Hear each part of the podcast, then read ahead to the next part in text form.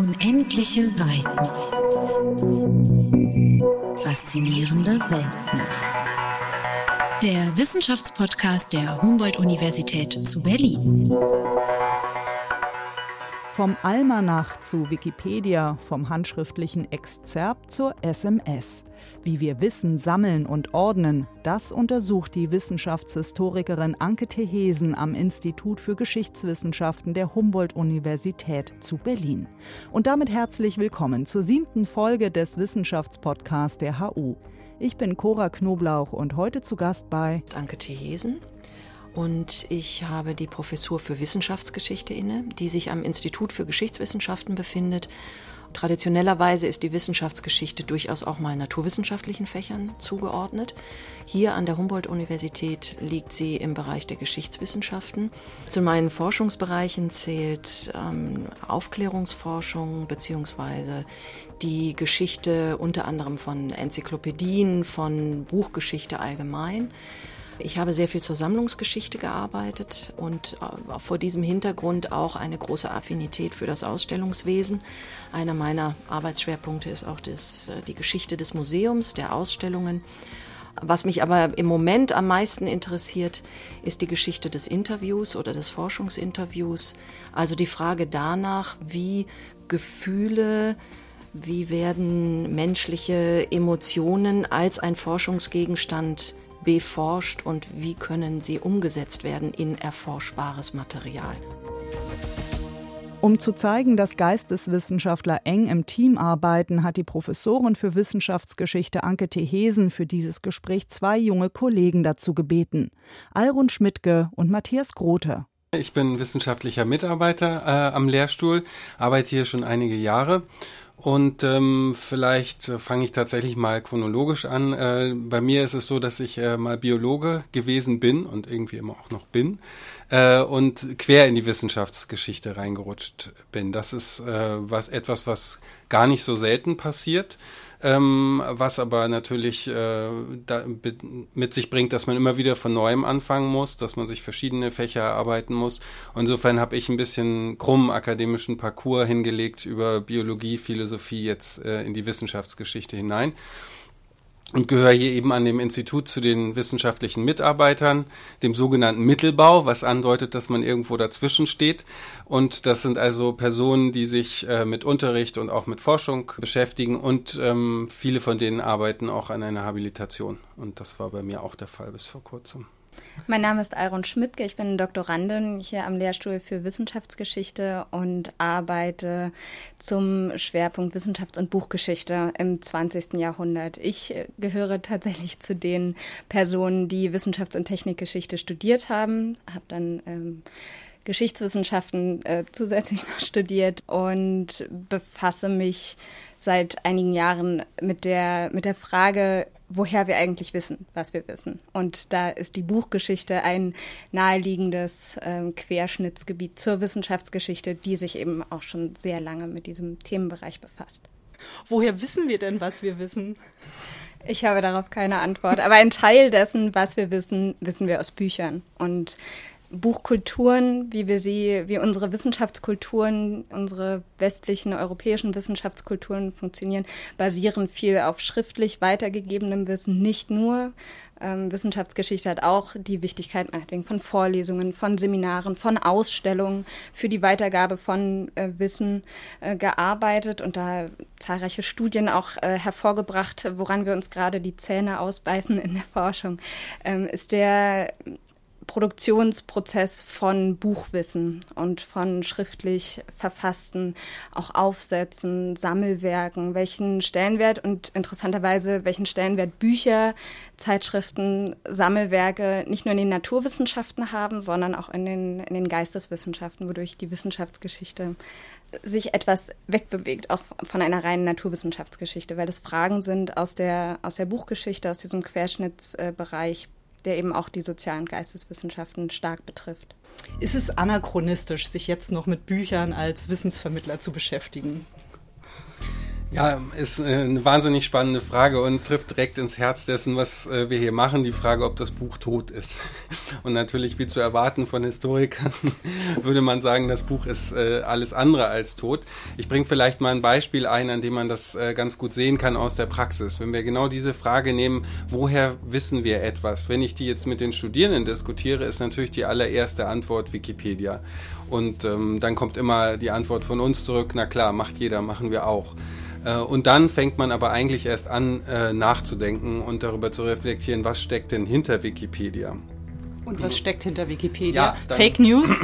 Eben nicht, sondern das kommt natürlich genau darauf an, welche Seite man sich anschaut. Da äh, gibt es große Unterschiede. Aber man blättert dann nach unten und was findet man? Referenzen. Und dann geht es darum, wie folgt man jetzt so einer Referenz äh, und was steckt dahinter. Und natürlich muss dahinter jetzt kein Buch stecken und am allerwenigsten Papier. Das ist vielleicht auch gar nicht so die Frage, ob es jetzt nun Papier oder online ist. Ähm, aber die zentrale Frage ist, wer macht denn das eigentlich? Wer sind die Leute, die das schreiben? Und wie äh, können wir sicherstellen, dass das wir jetzt, was wir jetzt hier zu einem bestimmten Thema finden, wenn man sich mal die Seite von Martin Luther zum Beispiel auf Wikipedia anschaut, dann findet man, dass es hin und her gibt, dass man sehen kann, da schreiben verschiedene Autoren gegeneinander an. Ähm, dann geht es darum, natürlich rauszufinden, wer sagt was und wo kann ich drauf setzen, worauf kann ich vertrauen. Und dann ist es schon interessant, die Leute einfach mal damit zu konfrontieren. Es gab diese Zeit, da ist man einfach zum Schrank gegangen und hat so ein dickes Buch rausgenommen. Nicht, dass damit alle Probleme gelöst wären, aber äh, es ist ein ganz anderer Modus, der uns vielleicht darüber was erzählt, was heute anders ist und wo, wir vielleicht in dieser Reibung dazwischen was äh, lernen können, was sich verändert hat und wie wir uns äh, anders verhalten können oder müssen. Also ich habe gerade ein Buchregal aussortieren müssen aus Platzgründen und habe da auch diverse Lexika aus meiner Schulzeit und aus meiner Studentenzeit und da sind bestimmte Enzyklopädien, die sind jetzt so alt, die brauche ich auch nicht mehr aufheben. Da habe ich seit 20 Jahren nicht mehr reingeschaut. Ich habe sie jetzt dem Altpapier zugeführt, weil ich denke, kann ich auch bei Wikipedia nachgucken. Bin ich damit ein Kind meiner Zeit oder liege ich völlig falsch? Hätte ich sie aufheben sollen? Also diese, diese weggeworfene Enzyklopädien, das oder das Ende dieser Papierenzyklopädien, das ist ja tatsächlich was, was man aller, aller Orten sieht. Äh, da sind sie nicht alleine. Wenn man jetzt zum Beispiel in die Staatsbibliothek geht, dann räumen die ganze Regale leer und stellen dort einfach äh, Tische für Computer hin. Und ähm, insofern ist das ein Phänomen, wo man, glaube ich, nicht, nicht, das nicht alleine entscheiden kann, sondern das ist was, was gerade gesellschaftlich äh, neu ausgehandelt wird.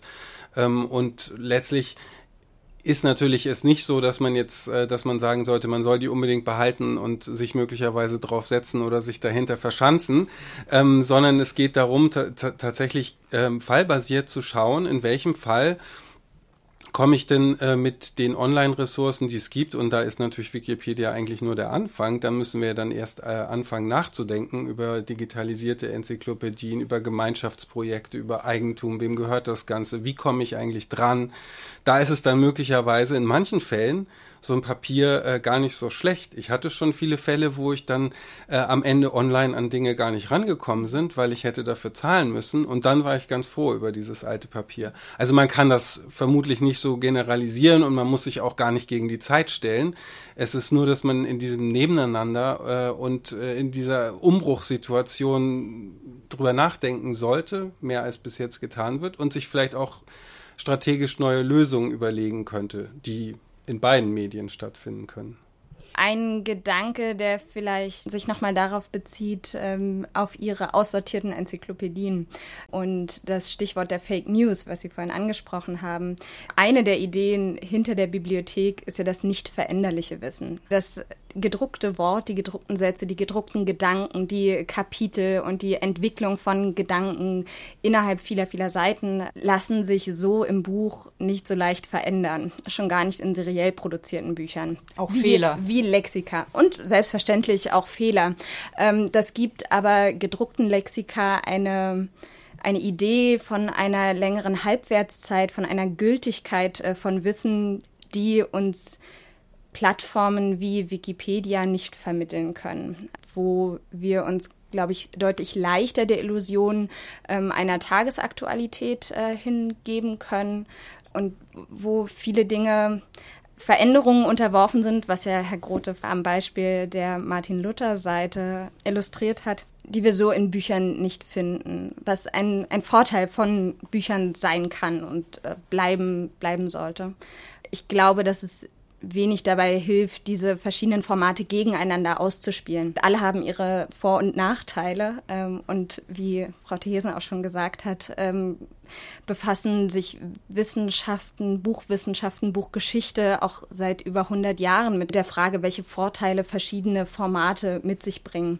Ähm, insofern ist das keine neue Frage und wir müssen sie, glaube ich, auch heute noch damit beantworten, dass wir einen medialen Pluralismus unterstützen sollten, weil verschiedene Formate unterschiedliche Vorteile, auch Nachteile, aber viele Vorteile mit sich bringen. Das ist es genau, womit Wissenschaftsgeschichte sich beschäftigt. Welches Wissen ist beständig? Welches gilt als beständig? Welches gilt als nicht beständig?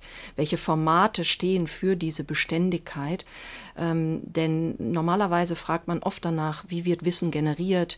Aber es ist mindestens so wichtig, danach zu fragen, wie Wissen aufbehalten, gesammelt, verteilt und wiederum zurückgegeben wird.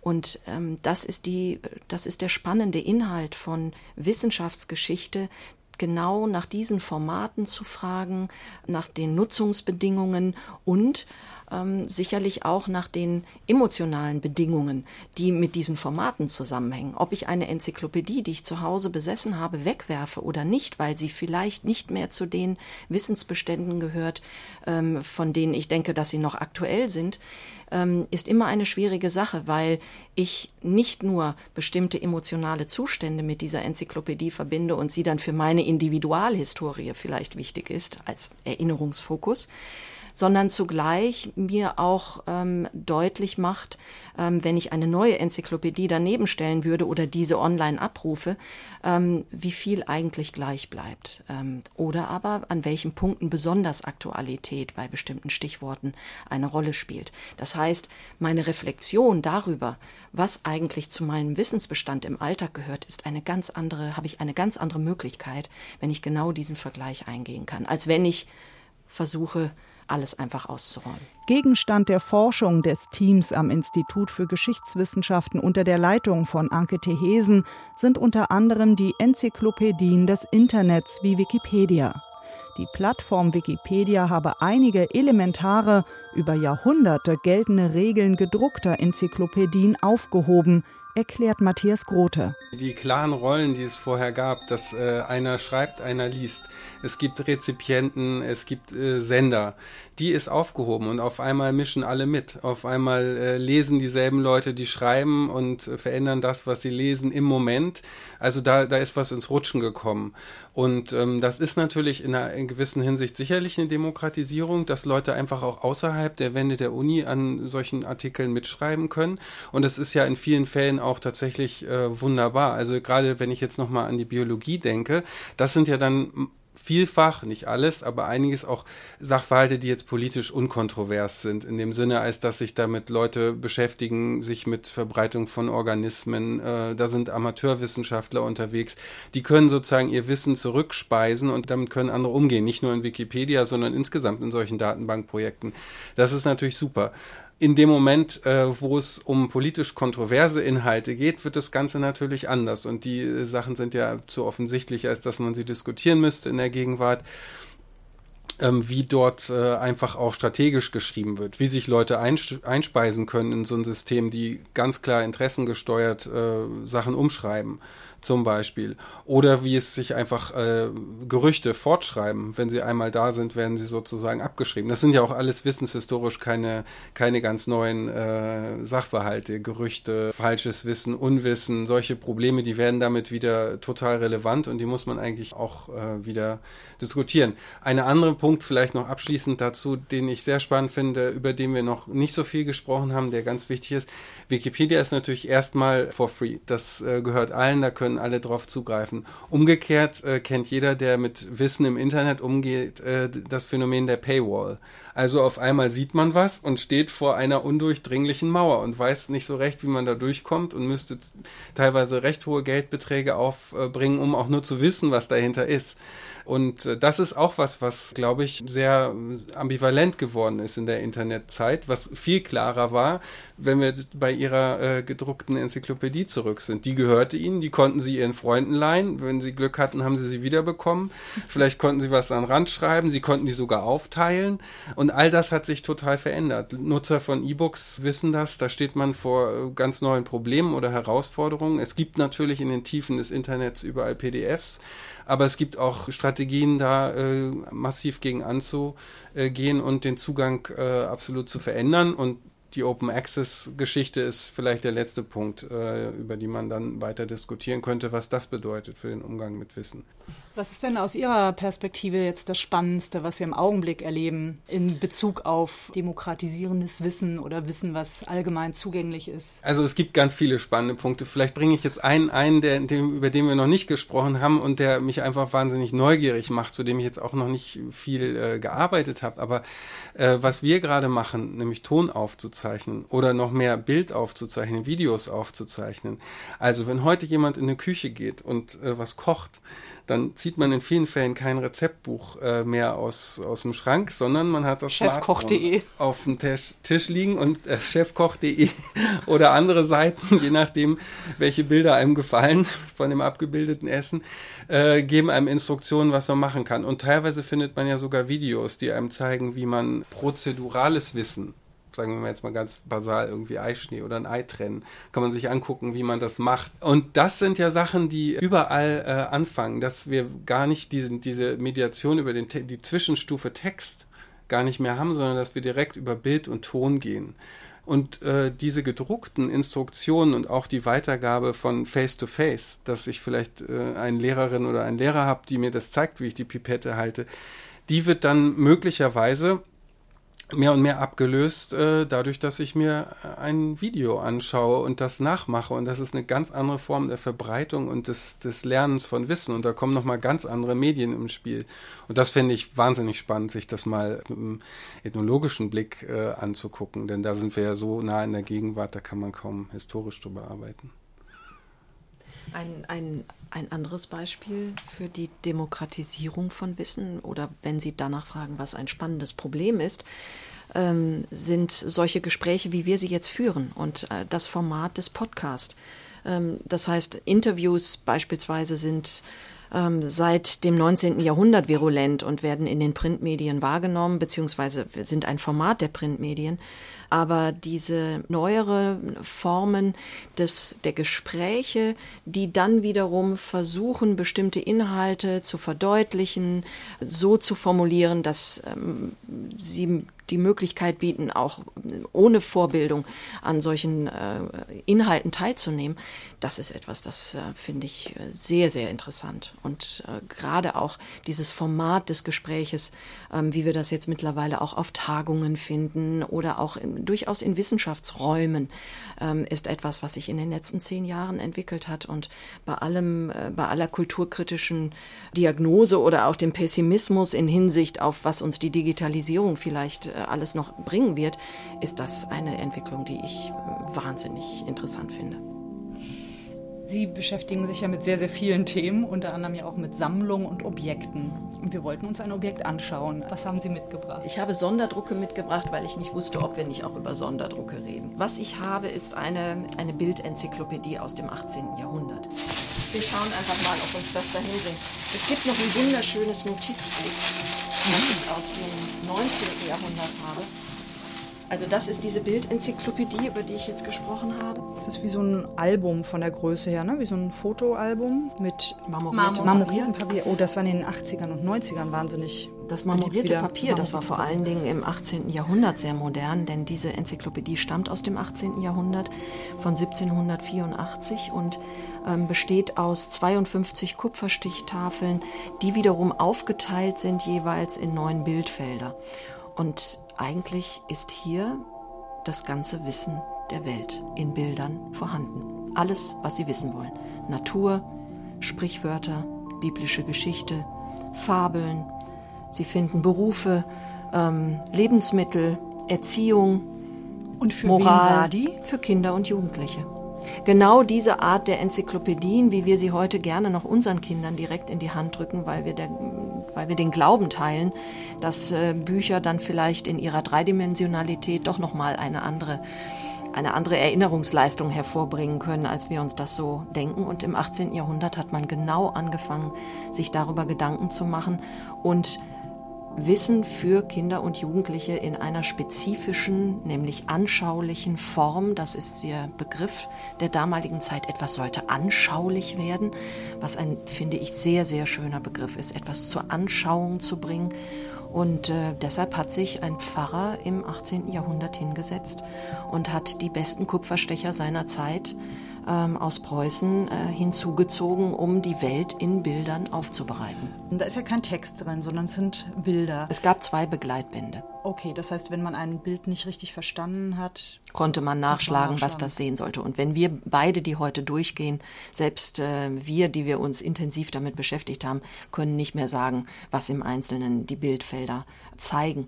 Wir erkennen hier beispielsweise einen Leoparden, wir erkennen vielleicht auch noch den Beruf des Papiermachers, aber äh, dann hört es auch schon auf. Und es sind zahlreiche andere Darstellungen, ähm, wo wir erstmal nachlesen müssten, welche Fabel jetzt äh, gemeint gemeint ist.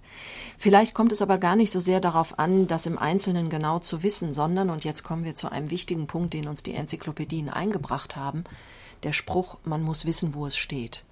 Das ist etwas, was zugleich mit dieser Art des gesammelten Wissens begonnen hat, denn die Einsicht der Renaissance, dass wir nicht alles behalten können und wenn wir Wissen weiter vorantreiben wollen, dass wir es in Kompendien, in Zusammenstellungen verdeutlichen und überhaupt zugänglich machen müssen, das ist genuin ein Gedanke, der sich in der Renaissance entwickelt und der dann im 18. Jahrhundert mit den ersten großen gedruckten Enzyklopädien einen Höhepunkt findet.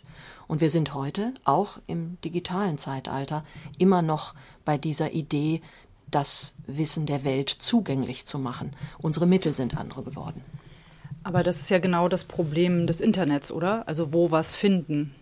Naja, ja, also das kommt eben auch wieder sehr stark darauf an, wen man dann da fragt. Ne? Also ähm, ich äh, habe äh, im Gespräch mit Studierenden äh, oft den Eindruck, äh, die bewegen sich ganz anders da drin. Also äh, es, es ist weder so, dass, dass man jetzt denken könnte, ah ja, das sind ja Digital Natives, die wissen ja alles und die wissen ja alles äh, äh, besser als ich, noch, dass man umgekehrt sagen kann, äh, dass das gar nicht funktioniert oder so. Aber man, man merkt, dass sich da ganz individualisierte Parcours vielleicht äh, etablieren, viel stärker als man früher hat, wenn man sich das vorstellt, was macht jemand, der studiert und steht morgens auf.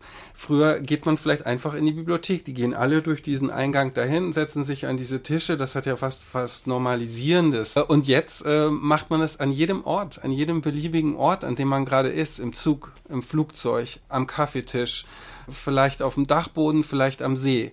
Insofern wäre mein Eindruck, dass sich einfach äh, abzeichnet, dass es eine ne, ne ganz große Individualität und Vielfalt von äh, Wegen und äh, Zugangsmöglichkeiten und wiederum ist das jetzt so überhaupt nicht äh, normativ gemeint. Ich würde sagen, das ist weder a priori gut noch a priori schlecht. Aber es ist, äh, aber es fordert von uns, in, insbesondere von den Lernenden, aber von eigentlich allen, die sich damit beschäftigen, dass man ganz stark auf diese Wege und die Genese dieser Wege, und da ist man vielleicht dann auch bei Wissenschaftsgeschichte, dass man darauf äh, reflektiert und sich versucht zu veranschaulichen, wie komme ich denn eigentlich dazu, das so nachzusuchen oder eben so auch nicht? Was sehe ich alles überhaupt nicht? Mit meinem spezifischen Zugang. Da wäre meine nächste Frage, das Thema Wissen zu strukturieren, damit ich es auch wiederfinde. Also wenn wir bei Büchern und Enzyklopädien sind, da kann ich mir ein Zettelchen reinmachen oder ich habe eine Ordnung, wie ich es in meinem Regal hinstelle, damit ich wieder das finde, womit ich vielleicht später nochmal arbeiten möchte. Wie macht man das im digitalen Zeitalter? Immer noch genau so. Nur Stichwort Pluralität. Es gibt mehrere Ebenen, das zu tun. Ich glaube, wir brauchen immer noch das Regal. Es gibt immer noch die Möglichkeit des Zettelchens und es gibt immer noch die Möglichkeit, in ordentlicher Weise ein Exzerpt eines Textes äh, zu schreiben und zusammenzufassen, damit er für mich äh, handhabbar wird im wahrsten Sinne des Wortes. Also ich, ähm, ohne das ganze Buch zu lesen, trotzdem dessen Inhalt wieder hervorrufen kann. Gleichzeitig äh, finde ich aber auch äh, digitale Verzeichnungsweisen, die ungeheuer hilfreich sind. Datenbanken, die ich selbst ähm, anlegen kann. Das sind, das sind Dinge, die ähm, uns einfach eine Pluralität an Möglichkeiten beschert haben. Und das Einzige, auf dem ich beharren würde, ist, äh, dass der Stift und das Papier nach wie vor zu den unabdingbaren Werkzeugen gehören, was aber nicht heißt, ähm, dass ich nicht auch digitale benutze. Das heißt, das Notizbuch ist nicht vom Aussterben bedroht. Im Gegenteil, es gibt eine Renaissance des Notizbuches. Gehen Sie mal umher und gucken Sie sich einfach Cafés an oder die ähm, Lounge eines Flughafens, was auch immer. Sie finden überall jemanden, der entweder mit einem Smartphone sich beschäftigt oder aber mit einem Notizbuch da sitzt und Notizen macht. Das heißt, dieses Revival des Notizbuches ist einerseits ein, ein Accessoire, was eine gewisse Weltläufigkeit ausstrahlt und auch eine gewisse Aufmerksamkeit für meine Umwelt. Wir sind alle in, in irgendeiner Weise zu kleinen Ethnologen geworden. Das ist, gehört zum Schicksein dazu. Und andererseits hat es auch etwas damit zu tun, sich von den sogenannten Digital Natives insofern auch abzugrenzen, als dass man damit auch eine neue Konzentrationsökonomie vor Augen führt und auch das als ein Distinktionsmerkmal nimmt. Es gibt einzelne Firmen, die ihr Revival, wie Moleskin beispielsweise, genau in den 90er Jahren im Zuge der Digitalisierung überhaupt erst durch eine unendlich geschickte Vermarktung vorangebracht haben. Schreiben Sie alle mit Füller? Ich schreibe mit Füller. Auf jeden Fall. Ja. Nee, ich schreibe mit vielen, vielen anderen Schreibgeräten, aber mit dem Füller nicht. Und mein Sohn ah. lernt jetzt in der ersten Klasse mit dem Inky Natürlich. zu schreiben. aber Füller ist aber auch kein Füller. Aber Füller ist äh, ein so schönes Thema, weil der Füller einerseits eine Respektgeste beinhaltet, indem ich, wenn ich einen wichtigen Vertrag mit dem Füller unterschreibe, natürlich auch ein Ritual vollziehe. Und andererseits gibt es viele Momente, wo ich mit dem Füller besser schreiben kann. Das heißt aber nicht, dass ich den Kuli verdammen würde. Der Kugelschreiber ist für mich das wichtigste Arbeitsinstrument neben dem Bleistift. Und mhm. diese Trias, äh, Kugelschreiber, Bleistift, Füller, ist für mich mein tägliches Werkzeug. Es gibt jeden Tag nehme ich alle drei Schreibgeräte in die Hand. Ich sehe, ich habe es in den Quellen in den äh, 1950er Jahren viel gesehen, dass äh, die Benutzung eines Füllers auch als Ehrerbietung für den Korrespondenzpartner, also für den Empfänger, die Empfängerin des jeweiligen Briefes äh, gegolten hat. Ich als Linkshänder kann dem vielleicht nur hinzufügen, dass es auch die Momente gibt, wo man mit der verschwierten Hand rausgeht. Und das ist auch so ein Moment, wo wir jetzt so viel über Medienwandel gesprochen haben. Was äh, mir vor kurzem aufgefallen ist, wenn wir jetzt mit diesen digitalen Smartboards arbeiten, es wird nie wieder den Mathelehrer geben, der den Kreidestrich an der Nase hat. Es wird nie mehr diese, diese verstaubten Pullover geben. Die Ärmel. also kurz und gut, das sind Anekdoten, aber was sich wirklich ändert mit diesen digitalen Tafeln, die wir jetzt hier auch äh, im Institut seit kürzerem haben, ist, dass man ganz anders äh, mit seinem Körper im Raum agiert vor den Studierenden. Also während man sich vorher oft äh, diesen Druck, den man brauchte, um allein zu schreiben oder die Handhaltung, sich antrainieren musste und dadurch ja vielleicht auch etwas ungelenk aussah und eben so ein bisschen dieses äh, Bild des verstaubten Gelehrten oder des äh, unzulänglichen äh, Professors. Professors kam, ist es dann so, dass man da eher so steht, man fühlt sich manchmal ein bisschen äh, wie Stephen Jobs, der halt mit Handbewegungen ganze Bilder wegwischt oder der aus großer Geste etwas zaubert. Ähm, und äh, das ging mir so beim, beim äh, selber damit agieren und äh, sich auch selbst beobachten und die Studierenden beobachten durch den Kopf, was da möglicherweise für ganz neue gestische Repertoires äh, von Unterrichtenden auftreten werden, wenn man mehr mit solchen Medien sozialisiert ist oder auch damit arbeitet im Alltag. Die Wissenschaftsgeschichte hat lange versucht, das Zustandekommen von Wissen und von Wissenschaft deutlich zu machen, dass das auch von anderen Dingen als von reinen Denkprozessen abhängt. Ähm, das hat dazu geführt, dass äh, wir Objektivität neu verstanden haben, durchaus auch in Frage gestellt haben, dass wir in Frage gestellt haben, wie bleibend und wie beständig Wissen ist und wir jetzt plötzlich eine Diskussion von Fake News haben, wo das von einer ganz anderen Warte aus, vor allen Dingen einer anderen politischen Warte aus in Frage gestellt wird. Und mein, eine meiner Fragen, mit denen ich mich im Moment beschäftige, ist, wie kann ich gleichzeitig an die Studierenden diese differenzierte Sichtweise von Wissenschaft weitergeben und deutlich machen und trotzdem darauf beharren, dass es so etwas wie wissenschaftliche Tatsachen gibt. auch wenn ich gelernt habe, sie zu dekonstruieren. Vielen Dank für das Gespräch. Gerne. Unendliche Weiten. Faszinierende Welt. Der Wissenschaftspodcast der Humboldt-Universität zu Berlin. Alle vier Wochen neu.